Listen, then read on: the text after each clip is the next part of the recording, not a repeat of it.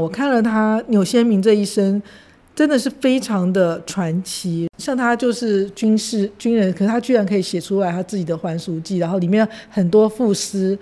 作词，他又可以写书法，在那个鸡鸣寺假和尚期间，可以应付人家求墨宝的一些需求。然后呢，他的婚姻也非常的戏剧化。他原来有一个原配，那没想到他八个月后逃出来了，跟原配。联络上的时候，原配已经改嫁了。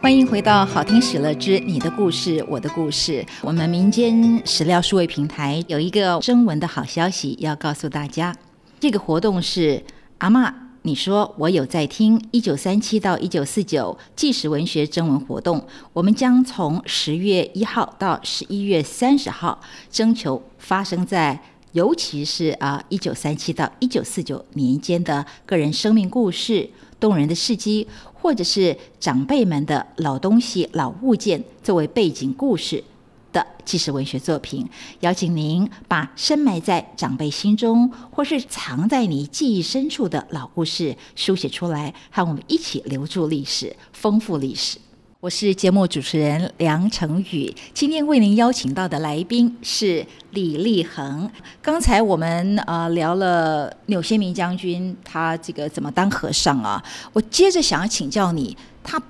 八个月的假和尚生涯里头。怎么生活呢？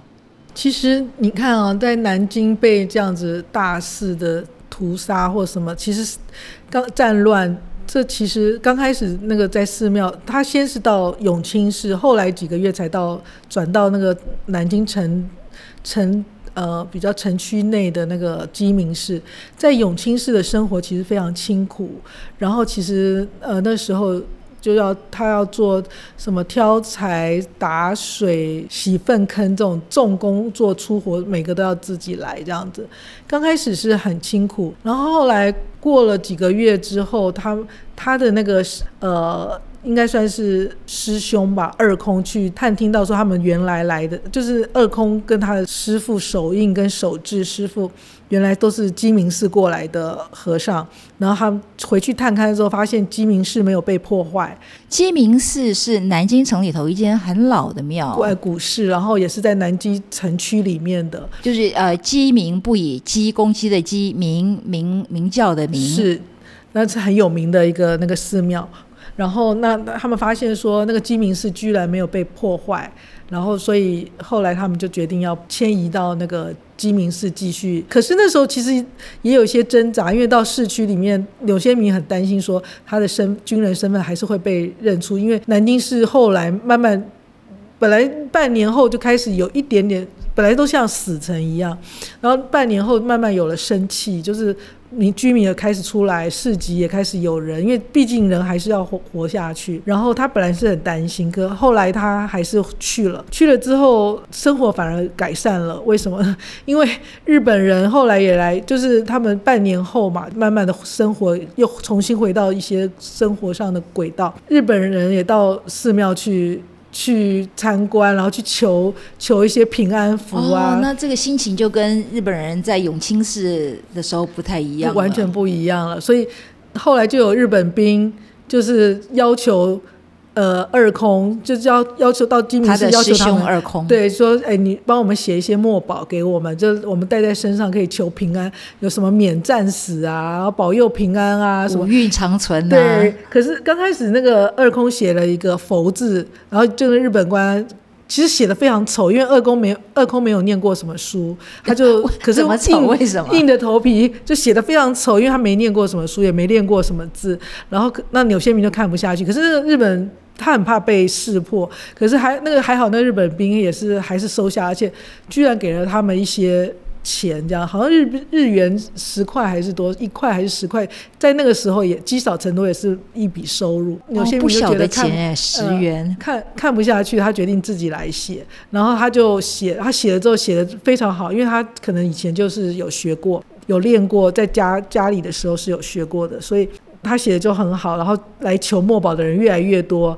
可是纽先明他就说他有一个坚持，他绝对不写什么平安，就是不不写平安或是免战死这种字给日本人，因为他觉得说你如果免战死，你如果平安，那就是我们中国人就要倒霉，所以他就坚决不写，他只写佛或是写一些。一些诗诗句诗词，所以他还是有内心小剧场的。是是是，然后就来来求求墨宝的人也越来越多。后来日本日本人还还不还不满足，说那你怎么没有在我们的这些墨宝上面盖你们寺庙的落款？然后他说这时候他就很怕被被那个，他就在想说金明寺已经遭遇战乱，怎么可能会有那个印章？后来他急中生智，就去找库房里面，就搜出来放石头印章的盒子，印章已经都不见了，可是留下一个石头的装印章的盒子，他就把那个盒子翻过来，然后自己刻。他从来也没有学过那个刻字刻印章，他就在后面刻了一个古今名寺，然后，然后反正到最后也是让他就是克难的呃完成了一些寺庙的那个印章，然后。这样越来越像一个样子，然后生意也越来越稳定了。游客后来中国人也有人来求墨宝，日本人求的更多，然后收入就越来越比较好，比较多了。然后他在寺庙的地位就越来越被确立，所以寺庙的人也和尚啊，或是那些师兄也对他比较另眼相看。因为当初他在永清寺的时候，那些和尚都很怕，呃，他的军人身份露馅，然后。连累牵连到他们，其他人都会被日本人杀，所以那时候那些人其实对他是有防备的。可是过了半年，现在生活反而要靠他卖字为生了。是是，然后应付一些日本人的盘查这样。哦，那如果这样子的话，庙里头的这个生计渐有起色，呃，大家更舍不得他离开寺里头了。他后来是怎么样能够逃离南京城的呢？因为他说他其实其实他其实心理小剧场每天都在上演，因为他一一方面呃也很想要他的目标还是要回归军队里面，但是他又因为他经历了这么亲眼目睹了这个南京这个城沦陷，然后多少九死一生的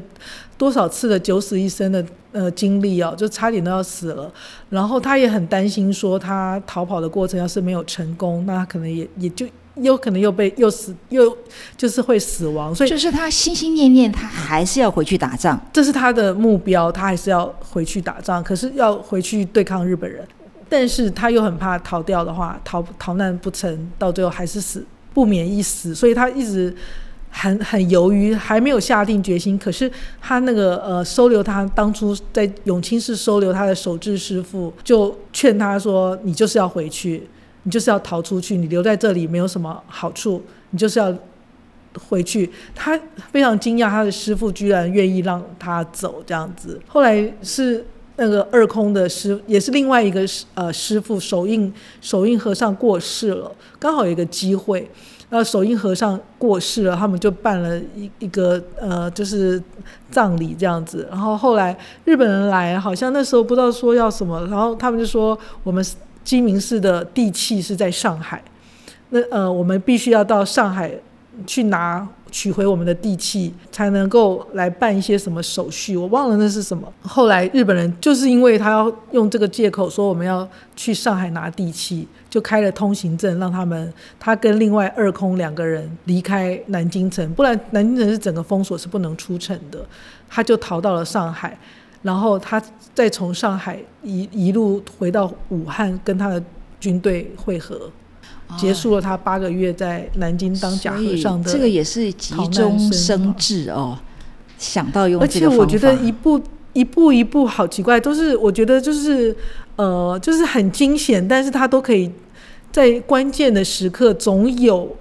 一些贵人帮他。像他本来并没有。决定那么快就要逃离南京城，但是是他的守制师傅讲了好几次要他出城离开南京，离开南京，说这这样才是对他最好的方式，因为他总有一天，他个军人随着那些南京城的人越来越多，活动越来越多，可能南京当地的居民或是那些帮日本人做事的中国人，可能都会慢慢认出来他，他可能留在那边更危险。说到这里，立恒，我整理一下。就是呃，当时在永清寺是手印师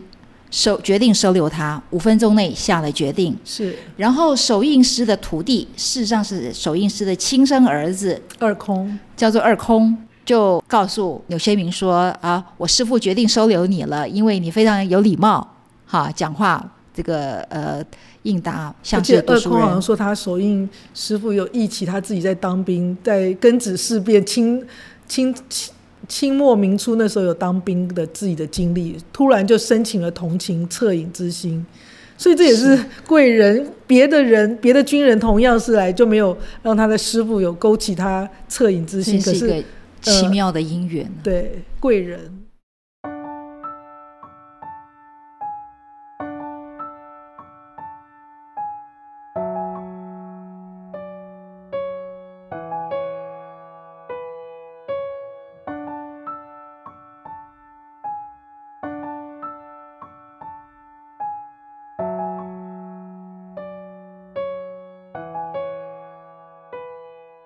欢迎回到《好听史了之你的故事，我的故事》，我是梁成宇。首印已经有了徒弟了，所以首印就把柳先明让给了首印的呃这个同门师兄弟，叫做守志师傅。对所以柳先明的师傅是守志。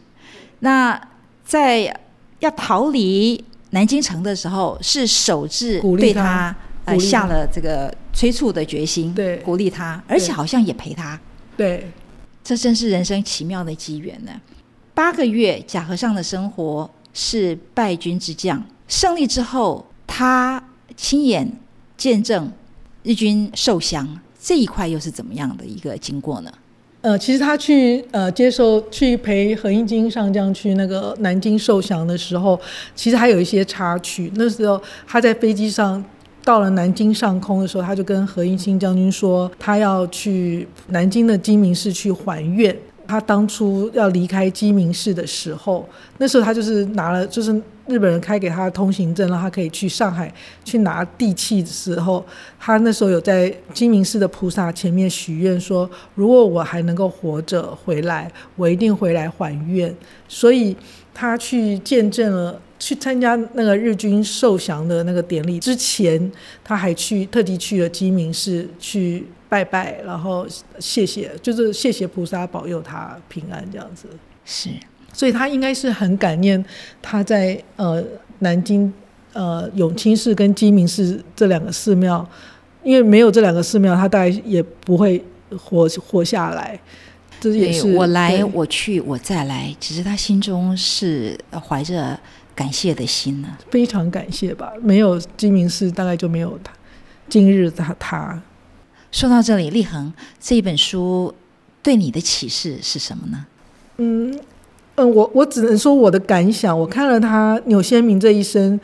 真的是非常的传奇。然后我真的觉得，人家说戏如人生，人生如戏，他的人生是非常非常戏戏剧化。可而且我是觉得他是每每一次都是在九死一生的很惊险的环境里面，居然可以呃奇迹的生还下来。那我觉得他这辈子，他这他这一生，我都总觉得他的人生对比或也好，或是呃起折呃起伏，人生起伏也高低起伏也非常大。譬如说，我觉得他的他的幼年，他家世很好，爸爸曾经是在国民政府的财政总长，所以呢，他呃有留学日本跟法国的经验。可是呢，他虽然念的都是军校，可是我觉得他的文学底子也非常的丰厚，像所以我觉得他是一个允文允武的人才。像他呃，像他就是军事军人，可是他居然可以写出来他自己的还俗记，然后里面很多赋诗作词，然后他又可以写书法，在那个鸡鸣寺假和尚期间可以应付人家求墨宝的一些需求，所以他是允文允武的人才。然后呢？他在那个南京保卫战，别的人前面有多少人在里面都都寺庙都没有收留，可是他一进去五分钟就获得收留，这也应该也是奇迹的奇迹。然后呢，他的婚姻也非常的戏剧化。他原来有一个原配，那原配以为他死在南京保卫战的时候，所以后来他的原配就改嫁。那没想到他。八个月后逃出来了，跟原配联络上的时候，原配已经改嫁了，他心里非常非常的震惊跟不能接受。可是呢，那时候南京保卫战他在守城的时候呢，他的那个团长叫谢承润，跟他一起守光华门的一个团长。那时候守到最后一刻的时候，谢承润已经知道说难逃一死，谢承润就把自机关枪绑在自己的身上。可是他那时候就说，把谢承瑞自己的妹妹托付给钮先明照顾。结果没想到，他最后出来发现他太太改嫁的时候，他就去上海寻找谢承美，就谢承瑞的妹妹。他说他那时候找他妹妹的时候，因为他们是旧识，他认识他认识他妹妹的时候，那时候妹妹也不过是十呃谢承美也不过是十二十三岁的小姑娘。然后他去找他，他也没有想什么。儿女之情，他只是想要问他哥哥谢承瑞的下落，因为他在南京八个月，他其实根本不知道谢承瑞是生是死。哦，他当时还不知道他的团长战死了，对他也不不知道是生是死，所以他那时候就出来之后，他就去寻找，就是到处去找谢承美。其实他那时候的目的就是要找，唯一的目的就是想要问他谢承瑞到底是生是死。然后，所以后来他呃太太改嫁之后，他娶了谢承美。然后他说，他们夫妻也是常常会有吵架的时候，可是他们只要一吵架，只要一想到他的呃团这个谢承美的哥哥，只要一讲到他谢承美瑞哥，讲到谢承瑞，他们两个一任何的呃恩怨或者是误会或者冷战，全部都就消失了，因为这是他们两个人共同感念怀念的人，所以人生也非常的传奇。然后刚刚讲到说，他是在南京保卫战沦陷，然后。在里面亲眼见证南京日军的残暴大屠杀的残暴，可是呢，你看那个南京大屠杀的时候，中国人至少在那里面死了二十到三十万的人，有多少中国妇女也被奸杀？可是他能够活着亲眼看到日军战败投降，有多少人又有能能够有他的际际遇，能够活着看到他们的仇敌？这么残暴的暴政必亡这样子的一个收场，所以这也是一个非常，我觉得非常传奇的。多少人能够有这样的际遇？然后呢，他来台湾以后，因为他其实他他的那个在南京伪装在寺庙伪装八个月的这个成功的一个经历，后来他就被。就是实在是太厉害了，是情报界的奇才，所以后来他就是被编入到说国民政府国防部的军情局做一些军情警备的一些工作，后来呃他就转入了文化界。后来他做了一段时间是军情，后来他就转入文化界。他曾经当过中嗯正中书籍的总编辑，然后也当过台视的顾问，后来去文化大学教书。哦，放下枪杆子，拿起笔杆子。对，就是他，就是语文与文语语文与武的人才。然后另外一个，我觉得他的传奇就是说他。自己上半辈子的传奇，他自己写书写出来的这本《还俗记》，然后他后继还有人，他的人生的下半生，他的儿子有一个，他有一个儿子叫钮泽坚，最近也出了一本书，是帮他整理了钮先明下半生的传记，就是他来台湾以后怎么在警备总部，然后怎么做到国防部的大陆事务处去做一些情报准备啊，跟大陆交手，那本书就叫做《交手》，所以。他不但上半身自己写了他自己的《还俗记》的故事，他的下半身的传记，儿子又帮他出了《交手》这本这本书，所以这个也是《还俗记》的继后记了。是，所以我觉得他的这一辈，其实他的这一这个人生是让我非常的，就是觉得是太不可思议了。真的，人在做，天在看，战争永远是没有赢家的。今天非常谢谢立恒来到节目里头，和我们分享他所读到的《还俗记》。呃，谢谢立恒，谢谢。一九四三年，《纽约时报》对钮先明有做过一篇专访，让钮先明的事迹第一次公诸于世。日军呢，也在看到了这一则报道之后呢，马上把它编入了日军的人事资料里头。钮先明这一段躲避日军追杀、空门行脚的生活，历时了八个月。其中呢，在上元寺是两个月，在鸡鸣寺六个月。他那种万死孤城不愿降的军人气节，还有一心为国而战的军人使命，在八十六年之后的今天，透过他所写的《还俗记》这一本完全真实的自传，呈现了八十六年前日军作战我军惨烈状况。你听过南京大屠杀这个事件吗？你了解多少抗战的史事？非常谢谢立恒精彩的说书，让我们对这一段大历史能够多一些的了解。